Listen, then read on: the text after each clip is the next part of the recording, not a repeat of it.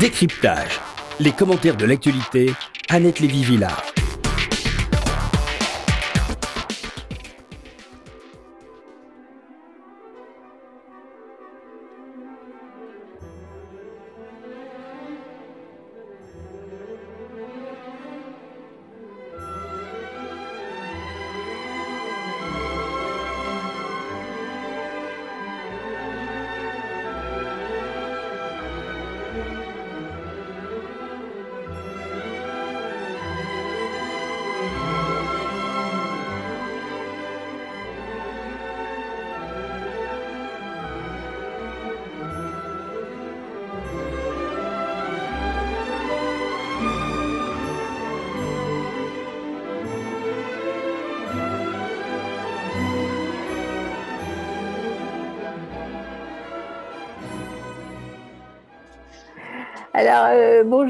Elie Barnavi. Je suis ravie de vous avoir aujourd'hui en direct de Tel Aviv, par Zoom, euh, pour euh, participer à mon émission de décryptage sur RCJ. Alors, vous avez été ambassadeur d'Israël en France au début du XXIe siècle, c'est ça? Tout à fait. Vous avez commencé le siècle comme ça. Et vous êtes surtout très connu comme euh, historien, essayiste, politologue, euh, spécialiste des affaires internationales. Euh, vous êtes aujourd'hui au comité scientifique de direction du Musée d'Europe à Bruxelles et professeur et membre de nombreux conseils scientifiques. Je ne vais pas tout énumérer, mais je vais citer quand même votre dernier livre paru chez Flammarion, dix thèses thèses sur la guerre. Voilà. Alors j'ai une première question parce qu'on a commencé cette émission avec un morceau que vous avez choisi, qui est à l'origine de la Tikva, qui est un hymne moldave, alors que votre euh, mère est d'origine moldave. C'est pas l'hymne moldave, c'est la Tikva, c'est l'hymne d'Israël. Oui, mais à l'origine. Le motif, le motif de cette musique a été tiré d'une suite symphonique de Smetana qui s'appelle la Moldau, la Vltava en, tchèque. Euh, voilà, donc ça n'a rien à voir avec la Moldavie, ça a à voir avec le fleuve. Sauf que ça s'appelle comme ça. Ça s'appelle la Moldau. Voilà, donc dont Moldavie. Alors pourquoi vous avez choisi ce, morceau magnifique? J'ai passé l'original. Parce justement, il, il, évoque, il évoque la tikva. Enfin, c'est, une évocation de l'une de mes identités, si vous voulez. Vous savez que nous sommes tous des empilements d'identités et que l'une de mes identités principales, première, est mon identité de citoyen d'Israël. Donc, la, la Moldava, la, la, de Smetana, allie, si vous voulez, cette évocation-là à, mon amour de la musique. Et donc, je trouve que c'est une belle musique d'introduction pour notre dialogue. J'ajouterais que vous êtes né en, Roumanie en 1946. Donc, une identité de plus dans cette histoire. J'en ai beaucoup. beaucoup et vous parlez toutes les langues aussi. Alors, je voulais commencer par le retour, puisqu'on est au dernier jour de, de cette horrible année 2020. En tant qu'historien, à votre avis, qu'est-ce qui restera de plus frappant de, de cette année 2020, peut-être? Il restera, ouf, vous savez, vous savez que Hegel disait que l'historien est le prophète du passé. Ça, oui. même, avec ça, même avec ça, on aura du mal. Je pense que ce qui restera, c'est le sentiment, euh, le sentiment de confinement, de, de, de privation de, de liberté euh, le fait d'impuissance aussi, le, fait de ne pas, ne pas pouvoir, euh, de ne pas pouvoir faire ce que nous avions l'habitude de faire, euh, de nous retrouver, de nous retrouver dans une espèce d'impuissance face à une, face à une épidémie effrayante qu'on n'arrivait pas qu'on n'arrive pas vraiment à, cerner. C'était un sentiment médiéval, en quelque sorte, si vous voulez. C'est ça l'impression qu'on avait. C'est que pour la, première fois depuis un siècle, euh, on se trouvait dans cette espèce de nasse sans, pouvoir, sans pouvoir en sortir, euh, avec des décisions qui se suivaient, qui ne se ressemblaient pas, puisque le gouvernement était aussi démuni que les citoyens. Je pense que c'est cela qui restera, cette impression de confusion et d'impuissance, euh, mais, aussi, mais aussi de victoire, puisqu'on a maintenant on a le, vaccin, c'est une formidable victoire de la, science. Ce n'est pas rien non plus. Et tout compte fait, comme disent les, les psychiatres aujourd'hui, de résilience, puisque tout, tout de même, les, les, sociétés, dans nos sociétés démocratiques, euh, ont quand même tenu le coup, euh, avec des couacs, avec des, des, des, grincements, mais enfin, ça, ça, ça a tenu, et que le gouvernement a fait à peu près ce qu'il fallait pour, pour, nous permettre de maintenir la tête au-dessus au de l'eau. Tout ça donc donne l'impression de très grande confusion qui va se décanter avec le temps, évidemment, puisque nous sommes là pour ça, pour essayer d'expliquer ce qui, sur le moment, nous paraît inexplicable. Et justement, est-ce que c'est comparable avec d'autres euh, épidémies, pandémies, catastrophes euh, planétaires? Est-ce que vous avez en tête des, des modèles de compréhension? Oui, c'est comparable avec d'autres épidémies. Il y a du bruit là. Vous avez du bruit. Je vais, je vais juste fermer la porte, si vous me permettez. Ah oui, voilà.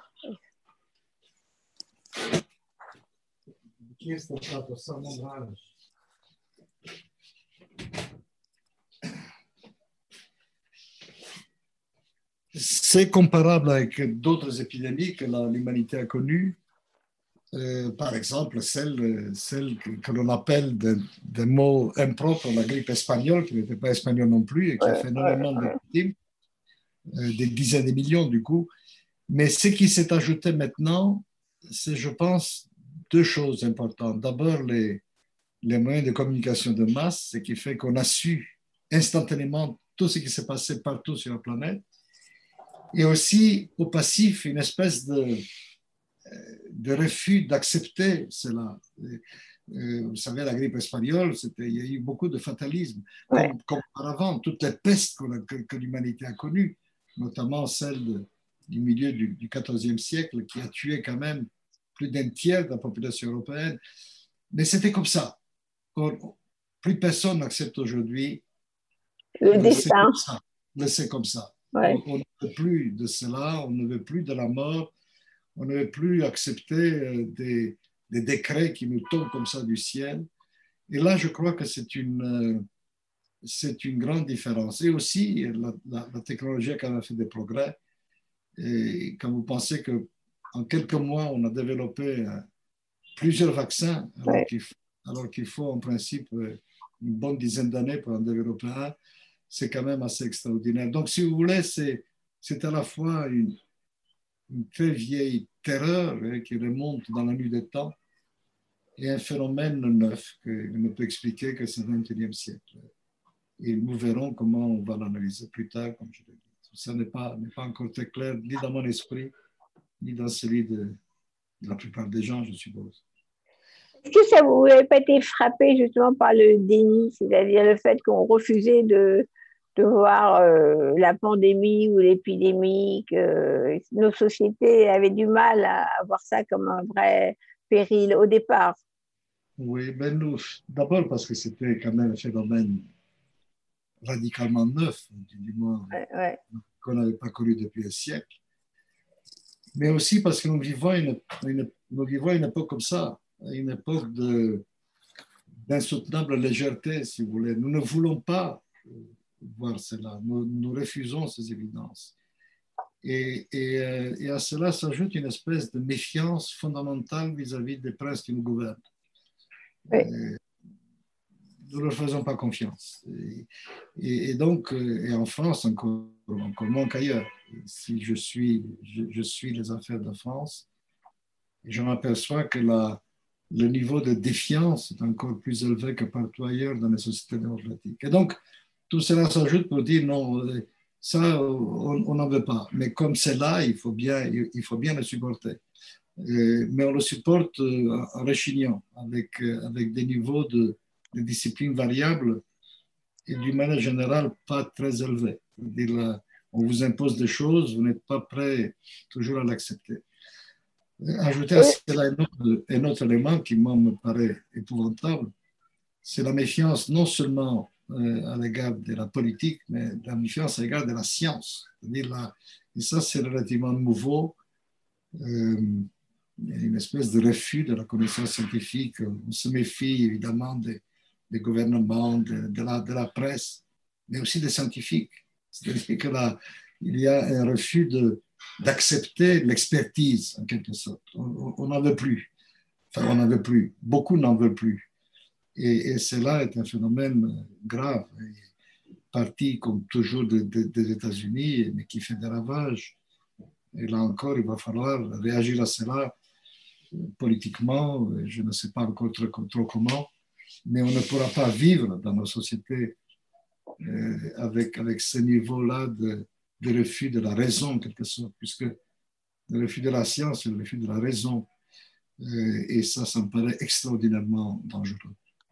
Mais Elie Barnaby, justement, vous décrivez cette espèce d'ouverture de, couvercle qui se soulève et vous avez derrière euh, la méfiance vis-à-vis, comme vous venez de le dire, vis-à-vis de la presse, vis-à-vis de la classe politique, vis-à-vis des institutions, vis-à-vis des médecins, et tous les, toutes les théories du complotisme qui surgissent, cette espèce de, comme vous dites, euh, sais pas, de, moyenâgeuse, hein, cette idée un peu moyenâgeuse de méfiance euh, euh, vis-à-vis du système. Et là, ça fait quand même peur. Vous pensez que quand même ça, ça va se traduire dans la vie politique, euh, dans des élections, cette espèce de méfiance collective. Ça fait très, très Et les vaccins, méfiance vis-à-vis des vaccins aussi. Ça fait très peur parce que derrière, il y a...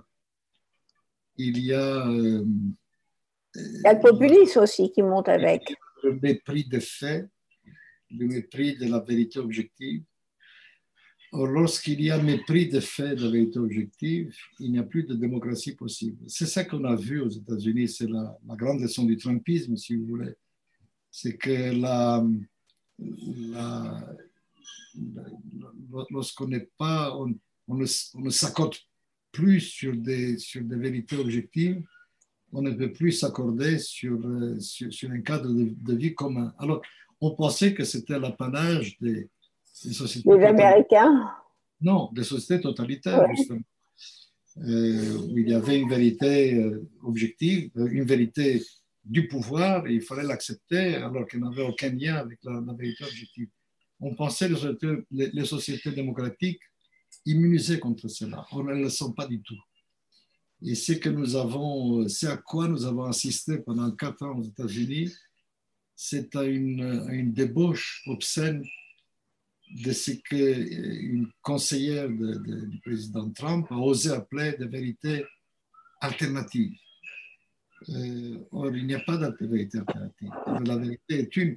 Et la, le, fondement même du, débat civilisé, du débat démocratique, c'est que vous et moi, nous nous accordons sur les faits, une fois qu'ils sont établis, et ensuite nous débattons de, de leur signification et de leurs conséquences et de ce qu'il faudrait en faire. Mais nous n'avons pas de débat sur les faits eux-mêmes. Nous savons que la France n'est pas une île dans le Pacifique. Si, nous ne sommes pas d'accord là-dessus, il n'y a plus de débat possible. Or, nous avons, pendant quatre ans, nous avons assisté à un matraquage euh, de euh, vous imposer de croire que la France est une île dans, le Pacifique. Et, là, la, remonter cette pente, sera extraordinairement compliqué, difficile. Et je vois en Europe, non pas, on n'est pas on n'en est pas là, évidemment. Mais je vois des signes, des signes inquiétants euh, du, même, du même phénomène. Ça, Par exemple, Elie Barnaby, vous pensez à, l'Europe des dictatures, enfin, des semi-dictatures ou, nos démocraties Ça touche euh, tous les pays d'Europe? L'Europe démocratique, je, je, pense par exemple à la, à la manière dont dont s'est dessiné le, Brexit, qui était une, là encore une, débauche de, mensonges. Encore une fois, je ne pense pas qu'il soit scandaleux de vouloir, de vouloir quitter l'Union européenne. Moi, je trouve ça dommage, malheureux, tout ce que vous voudrez. Mais ce n'est pas un scandale en soi. Ce qui est scandaleux, c'est qu'on l'a fait de cette manière, c'est-à-dire en mentant effrontément. Et en sachant, les gens qui mentaient savaient qu'ils mentaient, savaient qu'ils mentaient et ça n'a pas empêché de. de vote. Et, voilà. Et, donc, des, des, gens votent en méconnaissance de cause. C'est ça qui est, c'est ça qui est, qui, qui est effrayant. Et on, on, voit bien la manière dont la manipulation peut se faire et, on la sent venir. Donc, il est, il est, il est extrêmement important de faire l'éducation des, des jeunes, de commencer par l'école, de leur apprendre à distinguer le vrai du faux. Il y a toute une éducation aux, aux moyens de communication de masse à faire, à Internet, où, où ils gobent tout, tout, tout, tout leur est apporté sans aucun moyen de, de, de distinguer le, le, vrai et le faux. Moi, je me sers d'Internet, je me sers de Google. Pour moi, c'est un instrument formidable. Pour, pour, vous aussi, pour, pour, tout le monde. Ah oui, pour la presse, absolument, oui. Absolument, mais... C'est des archives, euh, des archives immédiates. Mais je sais faire la part des choses. Et quand oui. on aborde cet instrument, comme tout, comme tout outil, l'outil est toujours neutre. Moi, je dis toujours que un couteau de cuisine, ça peut servir à couper votre pain ou, ou à égorger votre voisin. Le couteau lui-même est neutre, il est, il est innocent. Ce que vous en faites, c'est une autre affaire. Or, ce que vous faites, ça, c'est une question d'éducation et, et, de, et de, politique en définitive. Alors, vous, vous me donnez malheureusement euh, le moyen de re rebondir sur cette question en parlant de couteau. Et à propos d'éducation, on a quand même eu un terrible événement en France qui est la décapitation, l'égorgement d'un professeur de l'éducation nationale, Samuel Paty, parce qu'il avait effectivement choqué en remontrant les fameuses caricatures de, Charlie.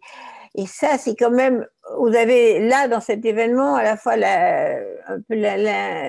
l'impuissance de l'éducation nationale qui quand même n'a pas bien protégé ce, ce professeur, n'a pas vraiment euh, mesuré le danger, le vrai danger, un danger euh, concret euh, sur le chemin de l'école, et qui ne trouve pas vraiment les moyens non plus de parler à ses élèves, à ces, ce milieu-là pour éviter une, autre catastrophe. On a aucune raison de croire que ça, ne va pas se reproduire.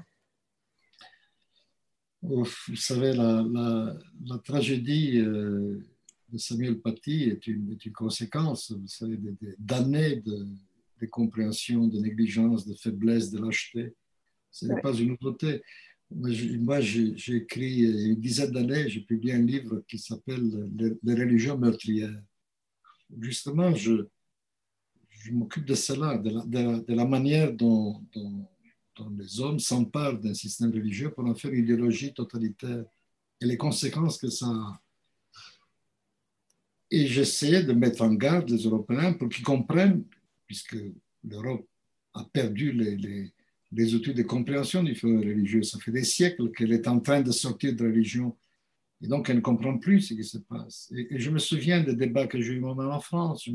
Je parlais avec des, responsables de très haut niveau euh, de l'État français. Je disais, vous ne vous rendez pas compte de ce qui se passe. Écoutez quelqu'un dont la religion radicale le métier. Moi, ça, fait 30 ans que je m'en occupe.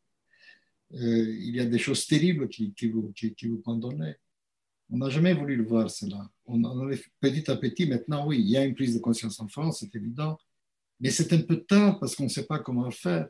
C'est depuis des années, il aurait fallu faire ça. Imaginez comment remettre l'école à plat de manière à, de manière à, ce que ces genres de choses-là ne, ne, puissent pas se produire. Ça vient par l'éducation la, à, la, à la démocratie, tout simplement, qu'on a laissé de côté. C'est pour ne pas faire de vagues, on a préféré ne pas parler des choses qui fâchent. Quand oui, justement, c'est ça, on n'a pas fait de vagues. C'était le manque de courage Oui, voilà. Et donc ça, euh, dire que ça ne m'a pas étonné, c est, c est, non, ça ne m'a pas étonné. Vous savez qu'on on, on, est déjà passé par là, on a, on a la, la, la, violence religieuse est avec nous depuis, depuis des décennies maintenant. Et donc, ça n'est rien d'étonnant, c'est tragique, c'est lamentable, mais ce n'est pas, pas étonnant. Alors, est-ce que ça va se reproduire? Probablement, hélas, oui. Mais je constate aussi que les, Français euh, ont pris, la plupart d'entre eux, je suppose, ont pris conscience du danger et que petit à petit, ils vont s'organiser. Je, vais vous dire, sur une note un peu plus optimiste. En général, dans la guerre, dans tout conflit, la démocratie est très lente à se mobiliser, par, nature. Euh, c'est beaucoup plus facile de mobiliser les masses en, dictature. La démocratie, ça prend du temps, il faut convaincre les uns et les autres, il y a, un débat. Mais une fois que la démocratie est convaincue et s'organise, elle devient invincible. Et en fait, dans toutes les guerres qui ont opposé la démocratie aux dictatures, la démocratie a toujours emporté. Moi, je ne connais qu'un exemple où une démocratie a perdu la guerre, et c'est Athènes contre Sparte. Ça, il y a longtemps déjà. Et Autrement, elle gagne toujours Pardon? Autrement, les démocraties gagnent toujours Autrement, elles gagnent toujours. Autrement, elle gagne toujours parce qu'elle a du mal à se mobiliser, mais une fois mobilisée, elle devient invincible parce que là, elle, elle se fonde sur l'esprit libre des citoyens. Et là, elle devient effectivement invincible.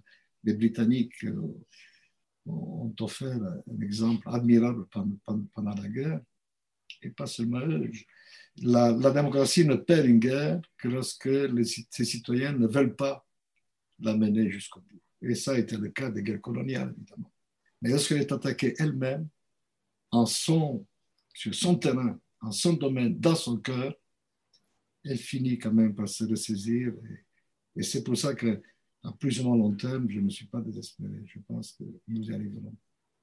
Mais Eddie Barnaby, il y a des guerres justes et des guerres injustes aussi. C'est pas toutes les guerres ne sont pas forcément euh, euh, sur le même plan.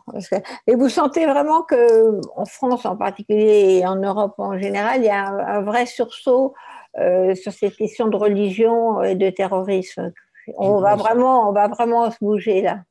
Je pense que oui. Oui, malgré, malgré, malgré les résistances, malgré les illusions, malgré les, les, euh, les compromissions, ça, existe encore. Mais d'abord, au niveau de l'État, je crois qu'on en a pris conscience. Et, euh, et, je pense que beaucoup de gens ont, pris conscience et que là, il fallait faire quelque, quelque chose, y compris à gauche d'ailleurs, la gauche qui est ma famille politique, hein, mais qui est la plus mal armée aussi pour, euh, se battre contre, contre, ce phénomène, pour des raisons que vous connaissez aussi bien que moi, la culpabilité coloniale, le, mythe du laisser pour compte, tout cela. Eh oui, mais c'est justement le grand retour de tout ça qu'on a vu cette année depuis quelque temps, de la culpabilité coloniale, de la question du racisme, tout ça, tout ça, l'homme blanc mis en accusation, je ne parle pas des féministes hystériques parce que sont très minoritaires, mais de ce, cette espèce d'encerclement des, des, idées démocratiques, pas des idées qui ne sont pas démocratiques, qui sont... mais, je, je, ne crois pas que, que cette, ces mouvances ont le, ont le vent en en ce moment. Vraiment, je ne pas. Pour raison. en Amérique. Euh. En Amérique, sur des campus qui sont, euh, qui sont des îlots, vous savez, qui ont encore moins d'influence que les universités françaises en France. Ce sont des, ce sont des îlots complètement coupés, euh, coupés de, de, l'environnement. C'est assez extraordinaire quand vous allez dans une université comme celle-là, que vous parlez avec les gens, avec les étudiants, avec le corps professoral, et que vous sortez de là, vous dites, c'est incroyable quand même. pendant que eux s'amusent, Trump gagne les élections. C'est ça la, c'est ça la, réalité. Donc je, je, pense que ce sont des phénomènes quand même minoritaires et que lorsque le, corps social se sent vraiment agressé, euh, je pense que la, la, réaction, la réaction au sens, au sens physique du terme, pas, au sens politique, finit, finit par, par l'emporter. En Amérique, euh, quand même, euh, la, vieille démocratie américaine a quand même encore de, beaux restes. Ils ont, se sont mobilisés pour battre Trump. Exactement, c'est ce que je me dis. Alors, c'est que j'ignore les, les, ravages que, que, Trump a laissés derrière lui, on va voir, parce que là, Trump a été battu, mais le Trumpisme est encore là. Donc, on va voir ce qui va se passer.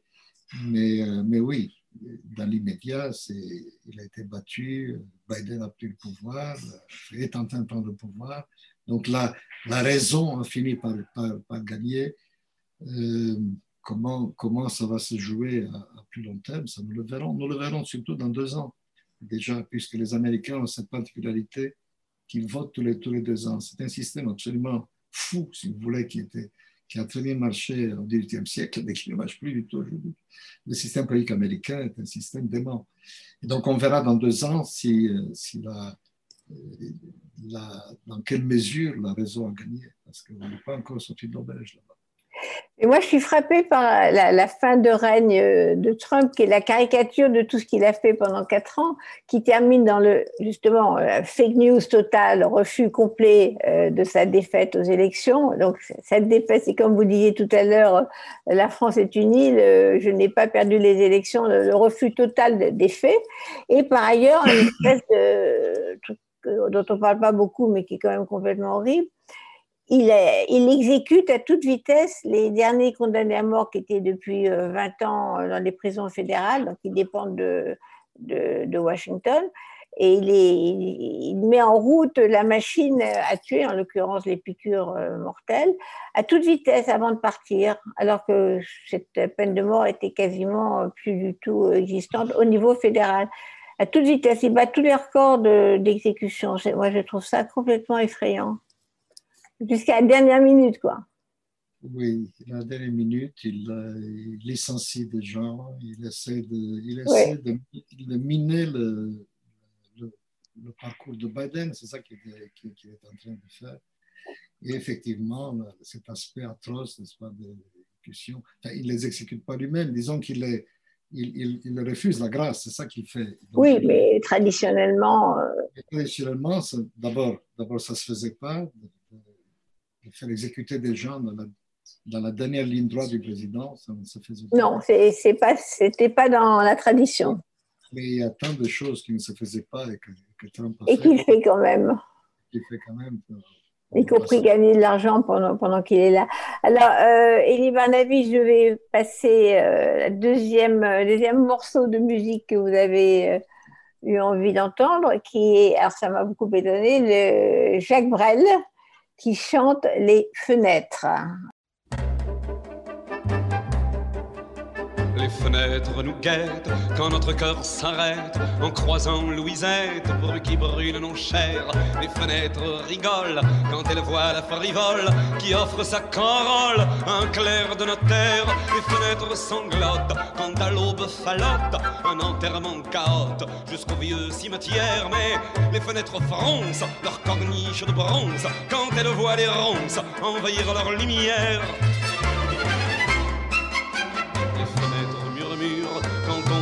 Les pluies de la froidure qui mouillent les adieux, les fenêtres chantonnent quand se lève à l'automne le vent qui abandonne les rues aux amoureux, les fenêtres se taisent quand l'hiver les apaise et que la neige épaisse vient leur fermer les yeux, mais les fenêtres jacassent quand une femme passe qui habite l'impasse où passent les messieurs. La fenêtre est un œuf quand elle est deuil de bœuf qui attend comme un veuf au coin d'un escalier. La fenêtre bataille quand elle est soupiraille, d'où le soldat mitraille avant de succomber. Les fenêtres musardes quand elles sont mansardes et abritent les hardes d'un poète oublié. Mais les fenêtres gentilles se recouvrent de gris si par malheur on crie Vive la liberté! Surveille l'enfant qui s'émerveille dans un cercle de vieilles à faire ses premiers pas. Les fenêtres sourient quand 15 ans trop jolis et 15 ans trop grandis s'offrent un premier repas. Mais les fenêtres menacent, les fenêtres grimacent quand parfois j'ai l'audace d'appeler un chat un chat. Les fenêtres me suivent, me suivent, me poursuivent jusqu'à ce que peur s'en suive tout au fond de mes draps. Les fenêtres souvent traitent impunément de voyous des enfants qui cherchent qui aimer. Les fenêtres souvent soupçonnent ces manants qui dorment sur les bancs et parlent l'étranger. Les fenêtres souvent se ferment en riant, se ferment en criant quand on y va chanter. Ah, je n'ose pas penser qu'elles servent à voiler plus qu'à laisser entrer la lumière de l'été. Non, je préfère penser qu'une fenêtre fermée, ça ne sert qu'à aider les amants à s'aimer. Non, je préfère penser qu'une fenêtre fermée, ça ne sert qu'à aider les amants à s'aimer.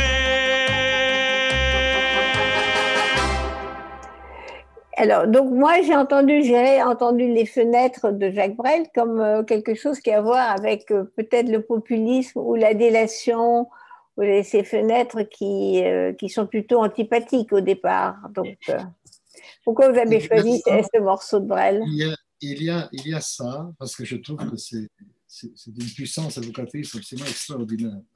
Cet homme était un génie.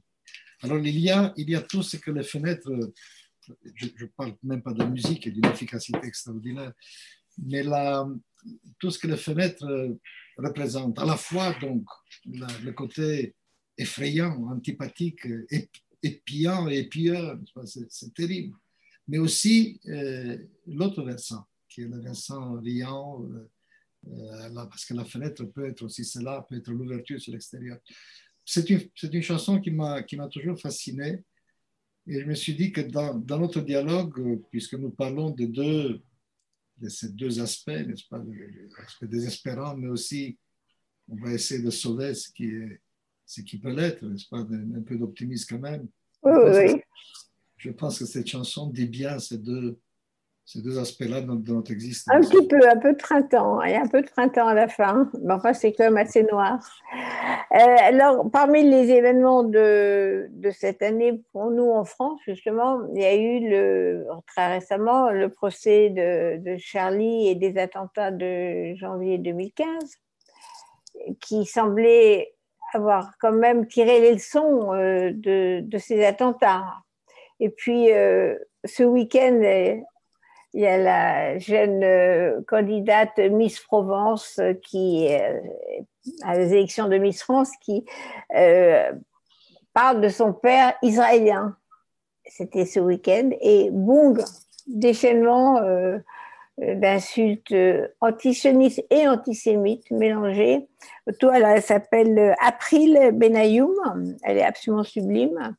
Et c'est comme encore une fois, on appuie sur le bouton et euh, toute la haine ressort. Alors, ce n'est pas forcément une majorité, mais c'est quand même invraisemblable que ça soit quand même, encore une fois, le réflexe des réseaux sociaux euh, très antipathiques. Oui, enfin, il faudrait, il faudrait savoir quelle est la signification de. Vous savez, les, les, les, réseaux sociaux ici, en Israël, sont un égout. Et ici aussi.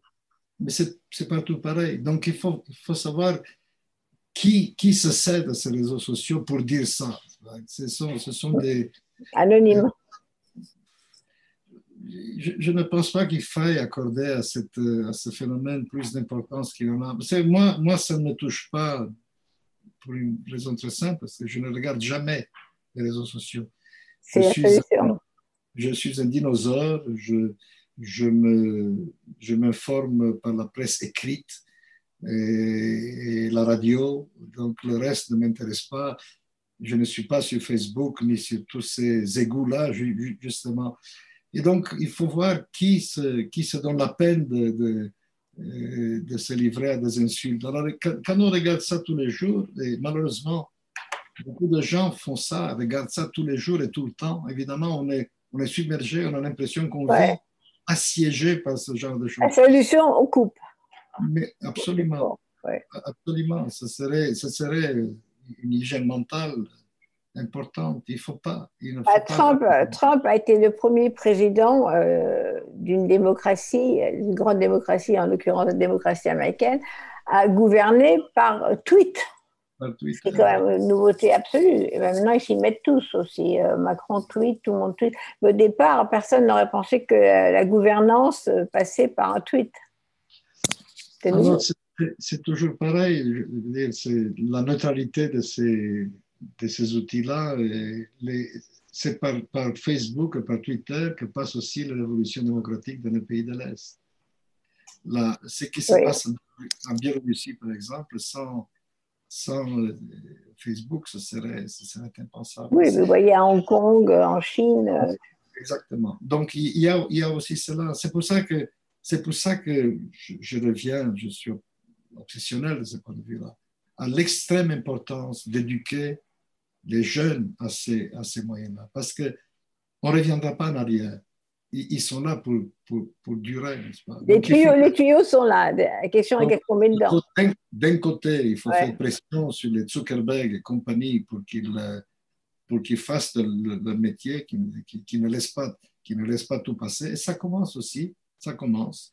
Et de l'autre, il faut apprendre aux jeunes, aux enfants, dès l'école, à, un, minimum de discernement. Si on ne fait pas ce travail-là, euh, ces outils qui peuvent être très utiles, qui peuvent être merveilleux, seront, la mort de la démocratie. C'est extrêmement important. Moi, je lis je lis régulièrement, euh, je lis tous les jours le New York Times. Le journal est plein de, de, ces cris d'alarme.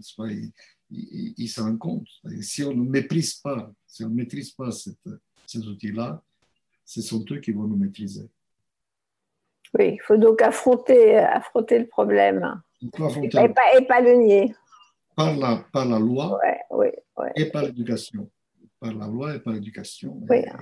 Un peu, un peu, de répression fait pas de mal quand on bloque un compte euh, raciste, violent, euh, dangereux, c'est bien. Hein. De temps en temps, on peut bloquer, même si c'est pas. Là, aux États-Unis, on est pour la liberté d'expression euh, sans, frontières et sans limites, mais ici, on n'est pas contre un, petit coup de censure.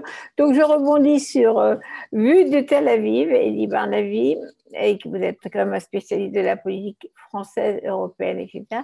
Comment vous voyez les grandes manifestations euh, pour la liberté de la presse peut-être menacées euh, par euh, Emmanuel Macron? Ça vous a étonné ce genre de manifestation C'est nouveau quand même.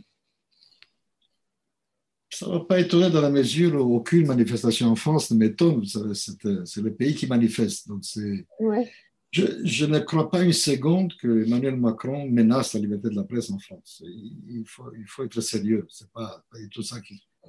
En revanche, il y a eu des maladresses, notamment cet article 24 qui, qui, qui est un mauvais article. Il est maladroit. Maladroit.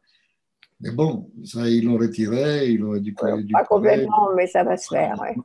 Ça va se faire. Bon, la France n'est pas un pays où les libertés sont, sont menacées. C'est ce côté-là aussi de... Ça, c'est la France, vous voulez, c'est-à-dire que tout est, tout est idéologisé, tout est porté aux extrêmes. C'est euh, l'esprit français est, est, fait comme ça. Ça va se calmer. Je ne pense pas qu'il y ait beaucoup de gens sérieux qui pensent que Emmanuel Macron veut museler la, presse en France. Euh, mais je pense qu'il devrait faire davantage attention, comment dire, à la, à la dimension symbolique de ce qu'il fait. Et lui, c'est un homme qui est justement était tellement imbu de symboles que je m'étonne qu'il ne que parfois il se, laisse, il se laisse entraîner dans des, sur, sur des pentes aussi, aussi savonneuses un exemple qui n'a rien à voir, c'est l'impôt sur la fortune. Oui. L'impôt sur la fortune, tous les économistes nous expliquent que c'est un mauvais impôt qui ne rapporte rien et qu'il. Oui. Et donc, il fallait l'amender. Ce qu'il a fait d'ailleurs. Oui, il a coupé en deux. Il a coupé en deux. Au lieu, au lieu de, de, de l'appeler autrement et de le garder, ou de l'appeler pareil et de le changer, il l'a supprimé. Et la suppression de l'impôt sur la fortune, sa signification symbolique, a, fait qu'il est devenu, du coup, le président de l'île. Alors que ce n'était pas nécessaire, alors que c'était pas. qu'il fallait faire quelque chose avec ces fichus euh, impôts sur la fortune. Et donc, là encore, quand, on touche à la symbolique, on a, on a cette espèce, surtout en France d'ailleurs, on a cette espèce de, de retour brutale, n'est-ce pas? Et, et, qui fait que les gens, les gens montent sur les barricades, alors que la, la cause première de, la, de, l'émotion, de la commotion, ne, ne, valait pas la peine. C'est de ça qu'il s'agit. Donc, je, je, regarde, moi, étonné, je, regarde ces manifestations pour la liberté de la presse, comme si comme s'il y avait un véritable danger, alors qu'évidemment, il n'y a pas. Et je me dis, tout ça pour ça. Eh bien oui, tout ça pour ça, parce que en France, surtout en France, il faut faire attention à ces choses-là. Euh, des choses qui, sont, qui ne sont pas, sont pas graves, mais qui deviennent grave, gravissimes dès lors que vous les laissez enfler. Et on a laissé enfler des choses qui étaient, qui étaient, qui, oui. pas, sur la, presse, sur la presse, c'est particulièrement ridicule parce que de demander euh, aux journalistes, en l'occurrence des caméramans, de flouter euh, la figure des policiers quand n'importe qui peut les filmer. Euh, tout le monde a un téléphone et tout est filmé aujourd'hui. Donc, en plus, ça n'a aucun sens. Du point de vue pratique, ça ne sert à rien. Tout est filmé par la presse ou par, ou par n'importe qui, ou par quelqu'un dans la rue. Ça n'a aucune, chance et, ça, ne devrait, ça, ne devrait pas, ça, ne devrait pas, avoir quelque chose que ce soit. Il faut, faut pouvoir filmer tout le monde, c'est comme ça. tout le monde est, filmé de toute façon. Policier un métier à risque. Qu'est-ce qu'on peut? C'est comme ça. Mais, mais ça, c'était, je ne sais pas qui a eu cette idée euh, lumineuse, mais, mais bon, elle, va, elle va mourir, mais en attendant, elle en a fait du mal. C'est comme ça que va la politique, qu'est-ce que vous voulez? Oui, avec des erreurs comme ça. Encore une fois, ce n'est pas grave. Vous savez, vu, vu d'ici, vu, vu d'Israël, et, et, à considérer l'Europe en général, le monde et mon pays. Mais la, la, France n'est pas mal gouvernée du tout. Vous êtes plutôt, par rapport à, tout le reste, vous êtes plutôt bien gouverné. Alors, on a, on a une bonne note. Écoutez, franchement, bah, l'Allemagne qui passait pour le, meilleur élève de la, de la classe, c'était magnifiquement tiré. Du virus. Regardez ce qui se passe maintenant euh, chez les Allemands. Ouais, ouais la, la, quand on regarde ça, on regarde les, réactions des uns et des autres. Que quand on voit que d'habitude, les, les, grandes crises nationales soudent les citoyens autour de leurs dirigeants.